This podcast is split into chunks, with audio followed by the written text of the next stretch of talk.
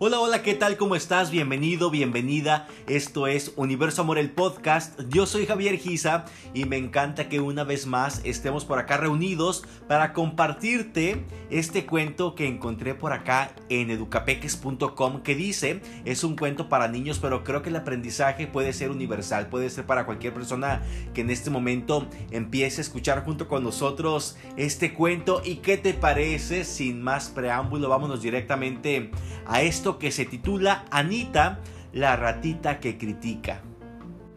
Anita era una ratita muy pero muy presumida y orgullosa que le encantaba burlarse de otros ratoncitos.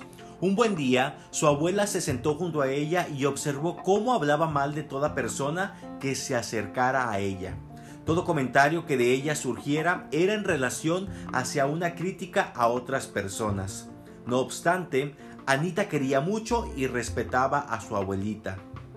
Al ver que esta situación se repetía una y otra vez, su abuelita, una ratita muy apreciada por todos por su cordialidad y amabilidad siempre, decidió proponerle un juego a Anita. ¿Te gustaría jugar a un juego conmigo? Sí, desde luego, respondió Anita sonriendo. Bien, jugaremos a qué tiene de bueno. El juego consiste en elegir diferentes personas al azar que tú ya conozcas y anotarlas en un cuaderno. A continuación debemos responder cinco cosas que esa persona tenga de bueno o positivo.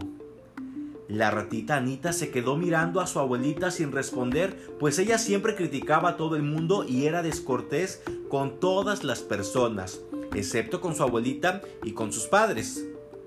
Nunca he jugado a este juego y creo que no podré hacerlo, respondió Anita un tanto decepcionada porque no sabía cómo jugar.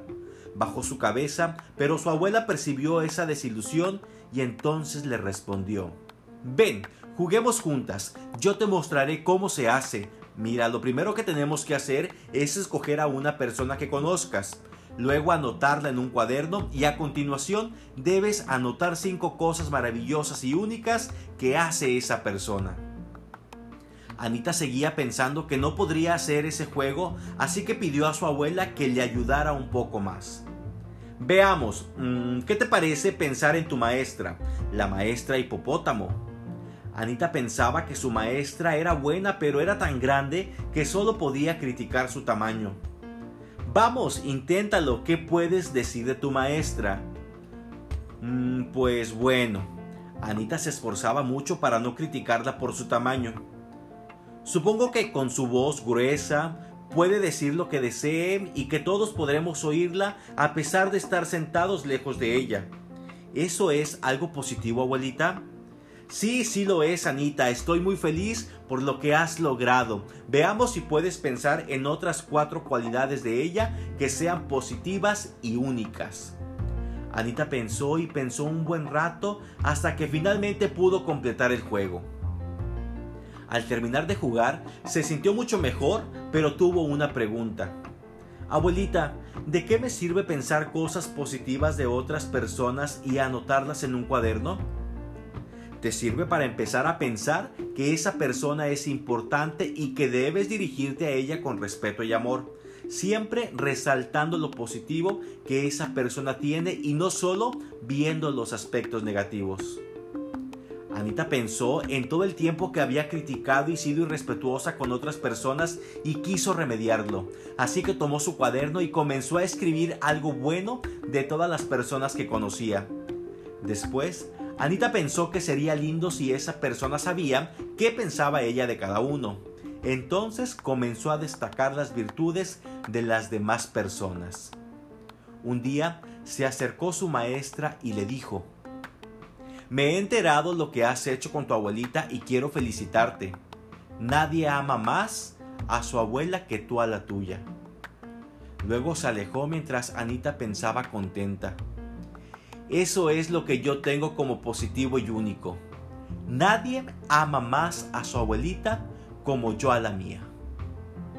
Ahí está. ¿Qué te parece este cuento que en lo personal me ha encantado? Nos deja este mensaje que claro, es siempre mejor resaltar los aspectos, pues sí, positivos de otras personas, puesto que esto es una señal de respeto y amor por los demás.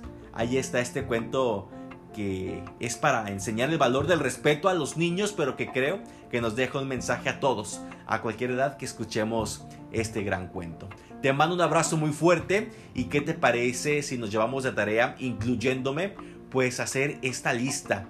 Igual no tantas personas, vamos a empezar con dos, con tres y vamos a resaltar en un cuaderno pues cuántas cualidades tiene y le encontramos a estas personas. Abrazo fuerte, gracias por seguir por acá siendo parte de este podcast, gracias a toda la gente que se suma a los diferentes países que pues por acá me han llegado las estadísticas y mensajes de otras partes del mundo. Así es que seguimos en contacto en redes sociales. Abrazo fuerte, hasta la próxima. Bye bye.